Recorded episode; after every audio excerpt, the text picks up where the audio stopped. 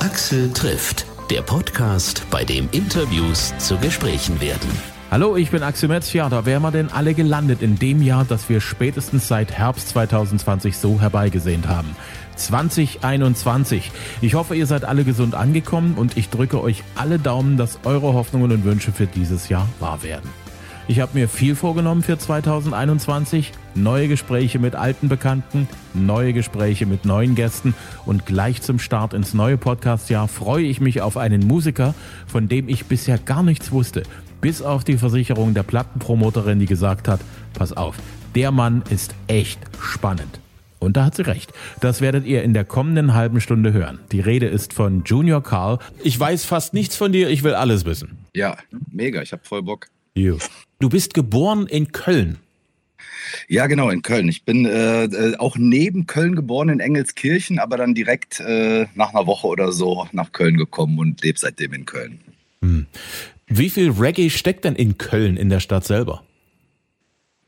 Oh, in Köln steckt sehr viel Reggae und ähm, äh, ja, hier steckt sehr viel äh, äh, Reggae in Köln, wenn du mich das so fragst. Denn äh, das Pauper Movement kommt hierher und da war ich auch damals Mitglied. Die waren aber schon lange vor meiner Zeit, wurden die gegründet. Ich glaube, das wären jetzt 30 Jahre Pauper Movement gewesen dieses Jahr. Das ist ein Reggae Sound System. Und äh, es gab ja auch diverse äh, Legenden in Köln, wie ähm, fällt mir jetzt spontan ein, Gerd Gummersbach hatte hier so einen Plattenladen, wo man damals noch Vinyl kaufen konnte, wo ich äh, Teenie war.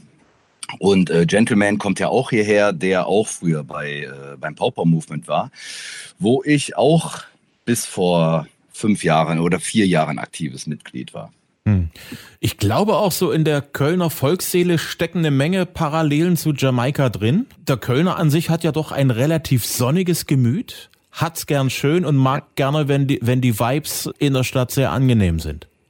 Ja, das ist auf jeden Fall richtig. Es gibt ja auch, man kann ja auch noch als Parallele so den karibischen Karneval sehen, der aber äh, in Jamaika oder in, in Trinidad oder gerade eher in Trinidad und Tobago äh, ganz anders abläuft als in Köln. Aber irgendwie gibt es Parallelen ja sogar teilweise von der Sprache. Die sagen auch anstatt Z, sagen die, äh, wird in Jamaika dat gesagt zum Beispiel. Und das sagt man ja hier auch so, dat. So, dat ist aber schön. es gibt halt so, sogar sprachliche Parallelen. Also neben dem Kölner Platt, es gibt auch ein jamaikanisches Englisch Platt. Genau, sozusagen. das heißt Patois. Das ist eine Abwandlung äh, von Englisch. Ja. Ich hatte vor, oh, das ist schon lange her. Das ist wirklich schon lange her. Ich war mal in Toronto und ah, okay, da wird ja, genau, jedes Jahr Kanada, im ja. Sommer die Caribana gefeiert. Das größte karibische Musikfestival auf dem nordamerikanischen Kontinent, wenn ich das richtig begriffen habe damals so. Kann gut sein, ja. Da geht natürlich deutlich mehr ab als beim deutschen Karneval, ne? Ja. Ich habe das auch bei meinem, äh, das ist ja alles noch bei mir richtig underground. Und äh, äh ich habe das aber unter anderem in meinem äh, fast ersten Video, ich glaube, es war das zweite Video, nee, das erste, wo ich es jetzt erst gemeint habe, das Schwergewicht-Video, da habe ich den Jab-Jab-Karneval verarbeitet. Da werden auf einmal alle mit Öl bespritzt und das sieht dann halt aus wie auf Grenada. Hm. Und das checkt natürlich keiner in Deutschland, aber das ist schon meine Inspirationsquelle da unten alles. Und in, in Kanada sind ja auch super viele jamaikanische Einwanderer, ne? deshalb ist das da relativ groß. Hm. Du hattest mit elf deine allererste Band? Ja, genau, mit elf. Man kann das, wenn man es halt an Zahlen festmacht, dann hatte ich mit elf meine erste offizielle Band. Ähm, und das war halt eine Schülerband im Endeffekt, aber Musik habe ich auch schon immer gemacht, weil mein Vater hier, äh, mein Vater ist Musiker im äh, WDR Funkhausorchester. Ähm, was früher noch WDR Rundfunkorchester hieß. Und äh, mein Bruder hat halt auch immer Musik gemacht und wir drei haben auf jeden Fall immer sehr aktiv äh, Musik gemacht. Und mit elf haben wir, kam dann halt noch ein Freund von mir dazu.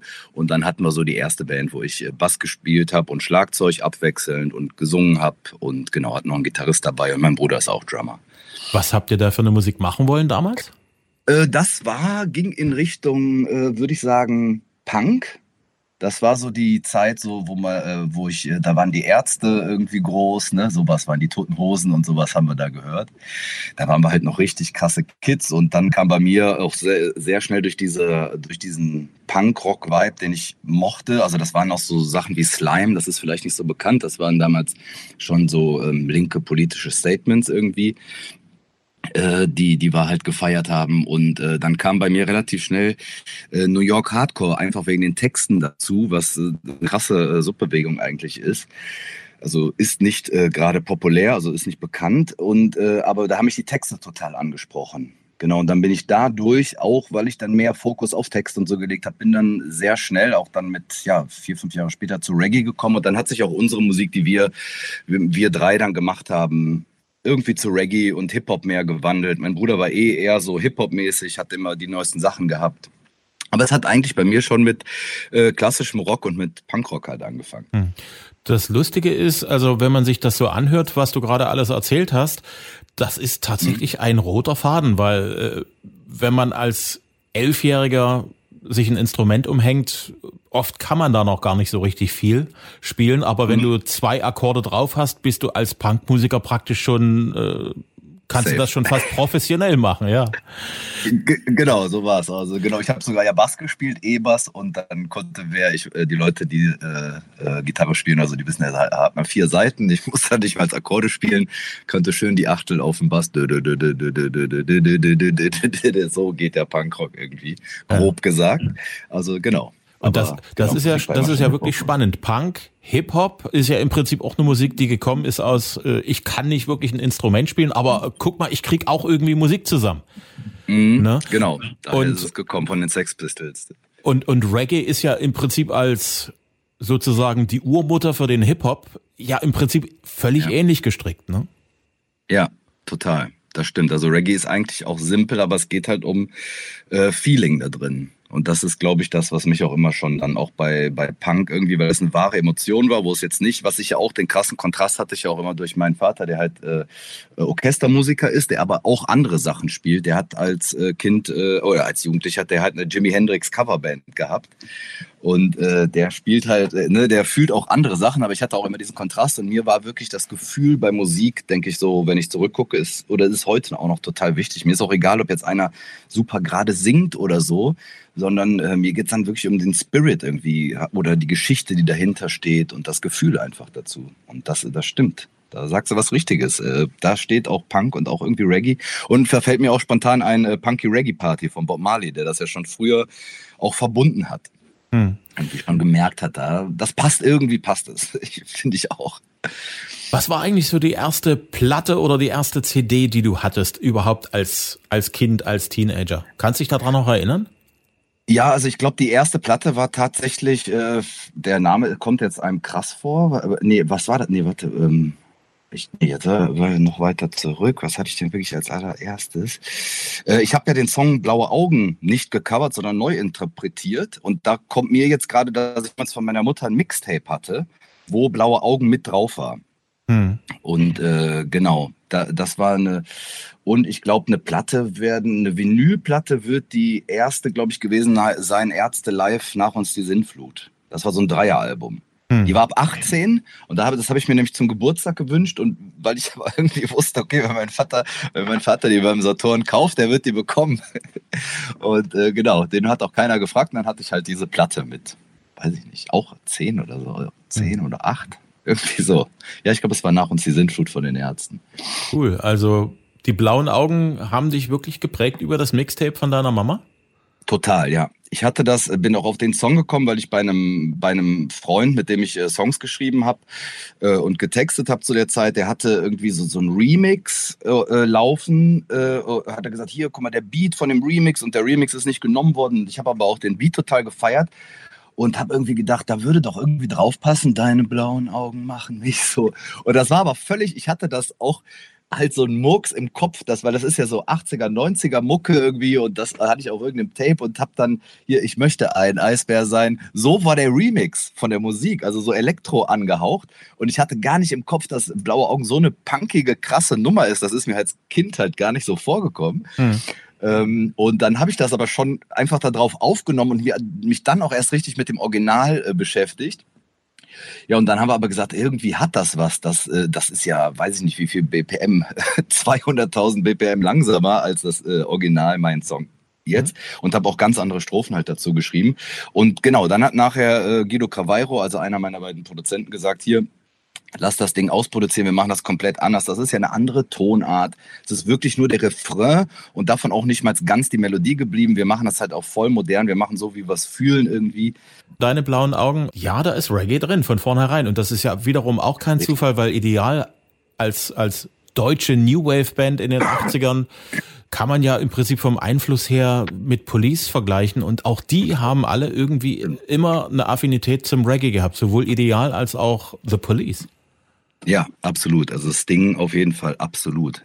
Ich würde sogar bei Sting sagen, der hat mich Reggae-mäßig geprägt, weil das schon so äh, auch so, so Style, so Skills, Reggae-Skills äh, äh, bei dem drin sind. Und aber auch auf jeden Fall ähm, ideal. Die haben ja auch ein paar Nummern, die einfach auch mit Offbeat äh, gespielt, äh, wo die Gitarre einfach ein Offbeat spielt. Zwar sehr punkig, aber es ist halt wieder dieses punky Reggae Party Ding, mhm. denke ich auch irgendwo.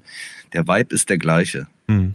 Das ja. ist ja spannend, da du ja auch äh, deutsche Sachen machst. Reggae auf Deutsch hat ja immer so ein bisschen die Gefahr, dass es schnell altmännerhaft wirkt, so wie bei den Toten Hosen auf dem, glaube ich, letzten oh, Album. Ja. So. das ist ja kein Reggae, ja genau, da bin ich mich auch Reggae-mäßig. Ja. ja. Wo dann ja. gesagt wird, ja, also irgendwie, wir wollten jetzt auch mal Spaß und Reggae und so, so, so ein bisschen mhm. kommt es dann auch daher, so ein bisschen Bierbauch-Reggae. Ja, ja, überhaupt nicht. Also das ist so, das ist für mich auch kein Reggae. So für mich ist das schon äh, ein ganz freshes Feeling, was total Zeitgeist ist gerade. Und das finde ich jetzt bei den Toten Hosen, das ist immer dieser mit verzerrte Gitarre, einfach nur ein Offbeat, also immer nur mhm. äh, äh, da drauf. Das ist einfach was, das ist zu punky. also keine Ahnung, das würde ich jetzt nicht fühlen, so krass. Mhm.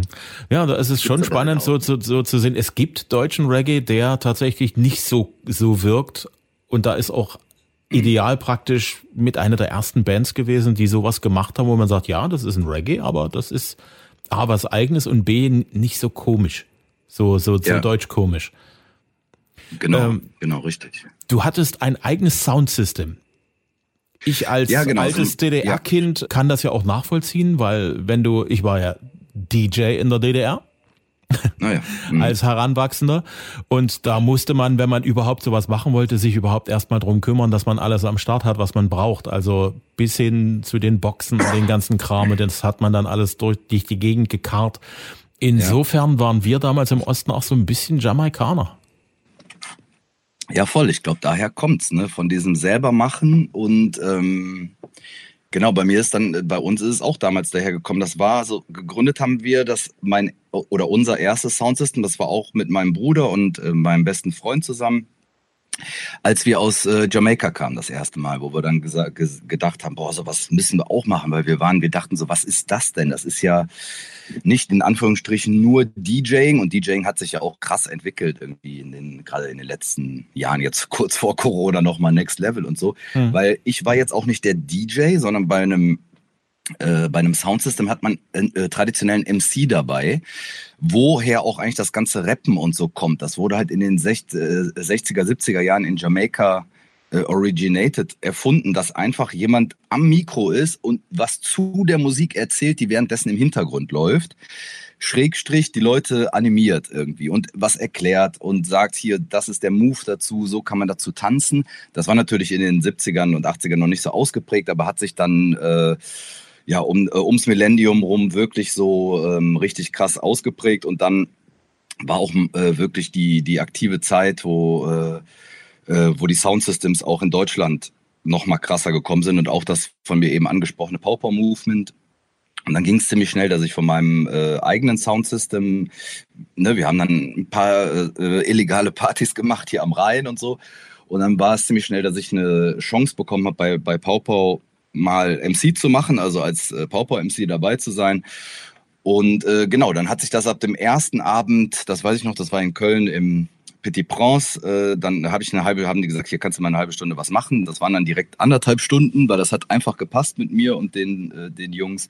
Und dann war ich, am nächsten Tag waren wir schon in Wuppertal im U-Club und ab da war ich äh, jeden Tag mit äh, auf Tour. Und dann war ich halt bei dem etablierten Soundsystem und ich wusste am Anfang so krass zu schätzen, äh, wenn die Hallen voll waren, weil wenn man eine 500er Halle dann spielt als äh, Soundsystem, dann wusste ich einfach zu schätzen, weil ich wusste, dass die Zeit vorher, wo wir unser eigenes Soundsystem hatten, wie das war, Flyer zu verteilen, alle Leute irgendwie einzuladen, anzuschreiben äh, den Club selber zu buchen und so. Und deshalb empfinde ich das auch bis heute als mega Luxus, wenn ich auf die Bühne gehe und wusste, ich hatte diesen Hassel vorher nicht, sondern kann mich irgendwie äh, auf die Kunst konzentrieren in dem Moment und mhm. weiß es aber immer noch zu schätzen, weil ich genau weiß, wie schwer das ist, auch als Sound oder wie du gerade gesagt hast, wenn man selber als äh, DJ improvisiert und gucken muss, wo man bleibt irgendwie. Mhm.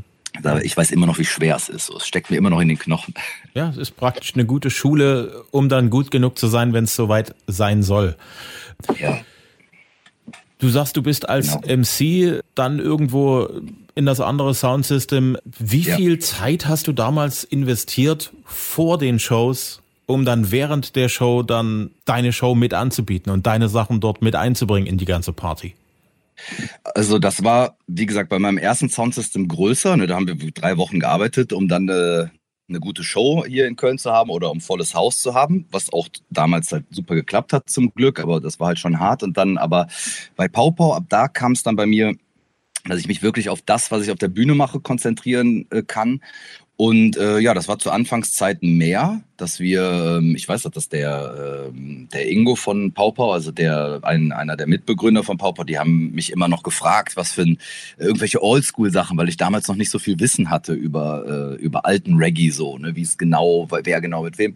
Der hat mich dann, wenn wir irgendwo hingefahren sind, auf Tour gefragt, irgendwie, wir haben ja immer gespielt, Who is the Artist? Der hat mir irgendwelche alten Sachen vorgespielt und ich, ich habe dann geantwortet, der und der und, und das und das Ja und so, das hat uns irgendwie Spaß gemacht.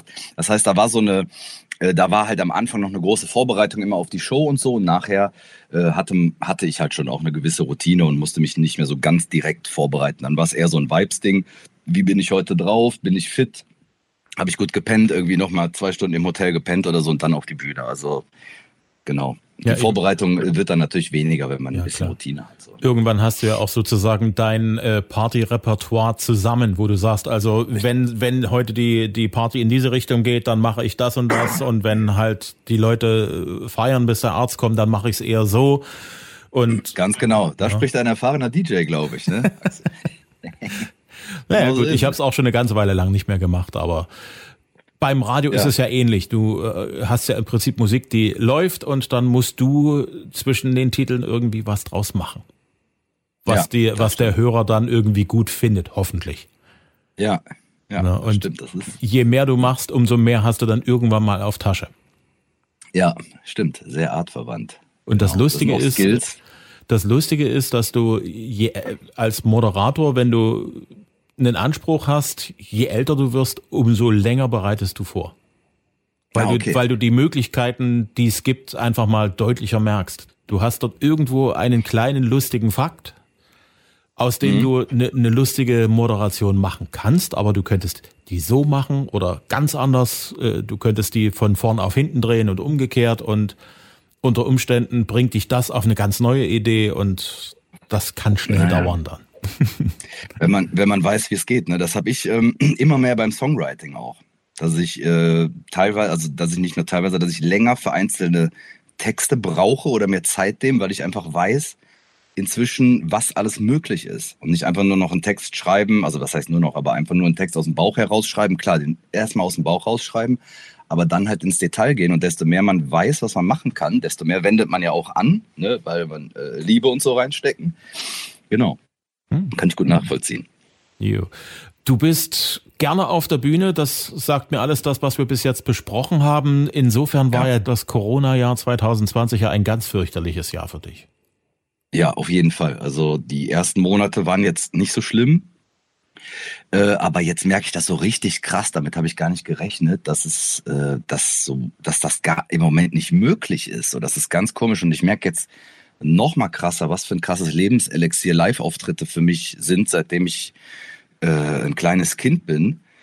Also totaler Wahnsinn. Ich habe mir damals zum Geburtstag gewünscht, äh, Papa organisieren ein Konzert für mich und dann hat er im Garten alles aufgebaut und alles möglich gemacht, äh, da, dass ich da irgendwie mit, mit, mit 12, 13 ein kleines Konzert von meinen Freunden spielen konnte. Bis die Polizei übrigens damals kam, habe ich letztens mit meinem Dad noch drüber gesprochen und merkt das jetzt, genau, und merkt das jetzt super krass und ähm, bin froh, bin super dankbar für die Shows, die dann noch stattfinden konnten, halt bis kurz vor Corona. Aber hab so eine Art Entzug, also kann man schon sagen. Hm. Krasser als ich dachte auch so.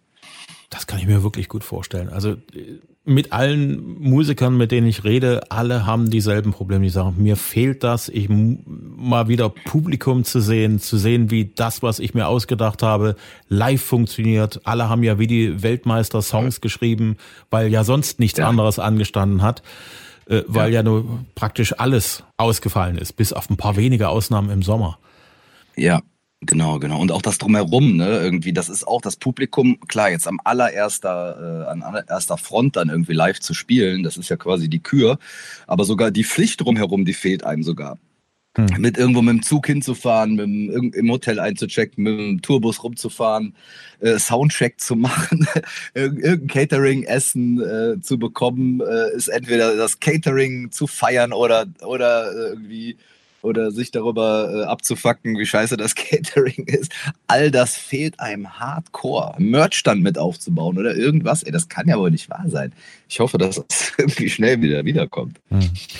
Auf der anderen Seite, du hast eine Menge Möglichkeiten, in dich zu gehen in diesem Jahr. Auch ja. nachzuforschen, was für Musik gerade in dir drin ist. Mhm. Du bist schon seit wirklich langer Zeit im Geschäft, aber jetzt erst ein Debütalbum, ne? Ja, genau. Das hat, ähm, das hat damit einfach zu tun, dass damals mein Fokus halt auf äh, Soundsystem lag, einfach. Dass ich, äh, wo ich gesagt habe, okay, ich will irgendwie hauptberuflich Musik machen, den Weg gehen, dass ich damit äh, äh damals halt gesagt habe, hier, okay, also ich bin eh vom Typ so, wenn ich eine Sache mache, dann mache ich die zu 100 Prozent und wollte einfach im fettesten Soundsystem von Europa äh, mit dem MC, der damals schon da war, mithalten und habe da absolut meinen Fokus drauf gelegt. Ähm, und es ist ja mega artverwandt. Das heißt, ich hatte die Bühnenerfahrung, ich hatte ja die ganze Zeit ein Mikro in der Hand. Es ist halt nur nicht, dass ich meine eigenen Songs singe, sondern einfach andere Songs so ein bisschen präsentiere. Und äh, habe aber dann auch dabei halt stark gemerkt, dass die ganze Zeit war es halt präsent, dass ich die ganze Zeit im Kopf hatte, äh, hier, ich muss meine eigene Mucke machen, ich muss meine eigenen Songs machen und habe dann auch zu der Zeit ähm, durchschnittlich, würde ich sagen, einmal im Jahr eine Single released, aber jetzt ohne Promo, ohne irgendwie groß Instagram dazu zu machen. Einfach so mit, äh, mit anderen äh, Soundsystem-Akteuren, sage ich mal, zum Beispiel die Jugglers, die sind jetzt ein relativ, äh, oder die sind ein sehr bekanntes Produzententeam geworden in äh, Deutschland oder international inzwischen auch. Ähm, die haben damals immer so Selections gemacht. Das heißt, mehrere Reggae-Künstler singen auf einen Beat nacheinander. Und sowas habe ich einfach einmal im Jahr gemacht. Äh, das war aber jetzt ohne, dass ich jetzt da äh, so ganz krass hinterher bin. Und dann jetzt habe ich es ja auch halt wirklich so gemacht, dass ich das gecuttet habe. Und das war schon vor Corona. Jetzt findet sowas ja auch gar nicht statt momentan, Soundsystem-Shows. Hm. Äh, von daher bin ich natürlich, denke ich mir, okay, jetzt dann war ich auch so weit, dass ich jetzt mich nur mit Songs beschäftigen konnte, mit eigenen Songs in dieser Corona-Zeit. Und habe dann irgendwann gedacht, okay, jetzt muss ich hier einen äh, Cut machen, wenn ich das mit meinen eigenen Songs machen will, weil ich so viele ähm, Songs auch inzwischen hatte und dachte, ey, es kann nicht sein, dass ich äh, das jetzt nicht ernst meine. Genau, und bin dann halt den Weg gegangen, dass ich äh, wie ein, ein Label jetzt äh, gesucht habe, wie das alles gekommen ist und äh, äh, Produzenten, mit denen ich da arbeiten kann. Genau. Hm. Und hier sind wir jetzt. Cool. Das, äh, der Titel vom Album Natürliche Mystik. Warum? Ja, so, so soll das äh, Debütalbum heißen. Das ist äh, die Idee natürlich äh, äh von Natural Mystic, Bob Marley, eigentlich äh, entstanden. Das, äh, das gibt's halt so von Bob Marley. Und ich habe einen, Song gemacht, der heißt Natürliche Mystik, der aber um ein ganz anderes Thema geht als Bob Marley. Eigentlich ähnlich wie mit Blaue Augen, wo ich die Themen einfach für mich interpretiert habe, damit es halt super authentisch ist. Ähm, das ist durch, der Albumtitel ist durch einen Song entstanden tatsächlich, den ich mit äh, Syrinx von Ivor Vibrations gemacht habe. Und äh, genau, der liegt in der, der liegt nicht in der Schublade, sondern der liegt oben auf der Schublade drauf und äh, wird äh, noch ausproduziert und ist dann halt der Titelsong des Albums, Natürliche Mystik. Mhm. Du warst in Jamaika. Ja. Wie ist es dazu gekommen? Äh, an, an was für einem Punkt in deinem Leben warst du zum ersten Mal in Jamaika und warum bist du nach Jamaika geflogen? Also das ist das ähm, 100%-Ding, was ich eben auch angesprochen habe. Ich bin äh, super früh nach Jamaika geflogen. Äh, boah, da war ich dann, ja, äh, ich glaube 17 oder so. Hm. Äh, also, weil ich halt auf dieses, ähm, weil wir auf das Reggae-Ding gekommen sind und ich bin dann halt jemand, ich will mir auch direkt angucken, was steckt da wirklich hinter. Wir hatten in Köln das äh, Summer Jam, das ist ein bekannt, äh, sehr bekanntes Reggae-Festival, nicht mhm. nur hier, sondern auch ähm, genau über, über Deutschland hinaus, sage ich mal. Und das hatte mich immer total inspiriert. Das war hier gleich um die Ecke bei mir und dann äh, und ich wollte aber direkt den äh, Original Vibe ähm, fühlen davon. Bin dann mit einem Freund, einem Brasilianer und einem Amerikaner mit zwei Freunden sind wir dahin geflogen und hatten auch so Anti-Touri. Wir waren ja noch irgendwie super jung irgendwie und haben so Anti-Touri irgendwas gebucht und sind dann äh, in St. Margaret's Bay neben Port Antonio gelandet, wo nichts war, einfach nur so ein kleines Gästehaus. Und äh, genau, haben dann da äh, zwei, drei Wochen erstmal verbracht und das war so unglaublich inspirierend für mich. Wir sind da aufs Ghetto Dances gegangen und du hast gedacht irgendwie, wo bin ich hier gelandet? Du wurdest da teilweise als Weißer auf diesen Dances, wo wir uns dann verlaufen haben, noch richtig schräg angeguckt so. Was habt ihr, was haben die Weißbrote hier äh, äh, irgendwie zu suchen? Wir waren dann bei ein paar tausend Leuten die einzigen äh, Weißen im Endeffekt. Aber ähm, das war halt eine mega krasse Erfahrung. Und als ich dann wiederkam, da war es ganz vorbei. Da habe ich gedacht, äh, okay, das ist unser Ding irgendwie von meiner Crew und mir so. Hattest du das mit den äh, Gedanken, die du als 17-Jähriger im Kopf hattest, als du hingeflogen bist? War das so, wie du es dir vorgestellt hattest, oder ist das alles ganz anders gewesen in Jamaika? Ja. Weil man äh, hat ja immer so, man hat ja immer so so Erwartungen im Kopf. Also in Jamaika muss ich sagen, dass es viel, viel rougher war. Dass man so ein bisschen, ich will nicht desillusioniert sagen, weil man hat halt dieses natürliche Mystik, was diese natürliche Mystik in Jamaika ist, die fühlt man krass. Äh, das ist halt so ein ganz inspirierender, irgendwie auch spiritueller Ort. Und äh, ich hatte das, ich kannte jamaikanische Musik und so vom Summer Jam hier in Köln und äh, ne, One Love und alles ist gut. Und man wird auf eine gewisse Art in Jamaika desillusioniert oder auf den richtigen Weg gebracht. Nee, hier ist wirklich Ghetto und hier gibt es wirklich Leute, die haben krasse Probleme und es ist wirklich, das ist wirklich die wahre Welt. Das hat mich schon äh, total auf den Boden gebracht, was so ähm, Reggae und so angeht. Und ich habe aber in dem Moment auch ähm, Künstler wie äh, Bob Marley oder Peter Tosh nochmal ganz anders verstanden. Also Jamaika hat auch eine ganz krasse Härte an sich. Das hat krasse Kontraste. Das hat dieses ganz positive, ganz offene und hat auf der anderen Seite halt ähm, einen ganz krassen äh, Ghetto-Vibe, den man nicht einschätzen kann. Und äh, genau, es hat die absolute Härte und die absolute, den absoluten Sunshine auch so. Hm. Ich merke gerade, unsere Zeit läuft ab. Ich würde mich gerne mit dir noch ewig weiter unterhalten. Ich lade dich Ach, sehr, sehr gerne ein, wenn du in, in Sachsen sein solltest, irgendwann demnächst mal in Dresden oder so und wir wieder auch mal uns persönlich treffen können. Ja, Wäre sehr schön, wenn du zu uns ins, ins Studio kommst. Pläne gibt's bestimmt irgendwo auf die, auf die Bühne zu gehen. Es ist schwer darüber zu reden. Ne? Was steht für ja. dich als nächstes definitiv an? Also Debütalbum, was, was ja. passiert so in den nächsten paar Wochen bei dir? Also in den nächsten paar Wochen werden Single-Releases bei mir anstehen. Ne, wenn wir jetzt über die nächsten Monate gucken, das definitiv, weil äh, da kann uns mich Corona auch null stoppen irgendwie. Und mein Debütalbum steht hundertprozentig an. Ähm, dann wird es bei mir bei auf Instagram und TikTok wird's halt ein paar Aktionen geben, weil ein paar Ladies haben Tänze gemacht zu dem äh, zu meinem Scheidungskind-Song. Und genau, das wird interessant für die TikTok- und Instagram-Leute sein, auf jeden Fall das sind die Sachen, die erstmal hundertprozentig laufen und alles andere, da müssen wir einfach mit dem Flow gehen und immer so äh, irgendwie agieren, dass wir so viel wie möglich draus machen und gucken, was kann man alles machen. Ähm, ja, das ist jetzt der Plan. Also auf jeden Fall wird neue Mucke kommen, weil das kann halt keiner stoppen. Axel trifft Junior Carl. Die aktuelle Single heißt Scheidungskind, ist überall zu haben, im Stream und auch als Download. Das Album Natürlich Mystik wird demnächst erscheinen. Alle Infos dazu auf juniorcarl.de. Auf TikTok ist er auch zu finden, auf Facebook und auf Instagram unter Junior Carl Official. Ich hoffe, ihr hattet Spaß beim Zuhören. Wenn ja, dann sagt's bitte weiter unter euren Bekannten, Verwandten, Freunden und Kollegen. Axel trifft gibt's immer Dienstag mit einer neuen Folge kostenlos überall da, wo es Podcasts gibt, zum Download und zum Stream auf Apple Podcast, Google Podcast, auf Amazon, Podigy, Overcast, auf Deezer oder Spotify, auf AudioNow und hitradio RTL.de.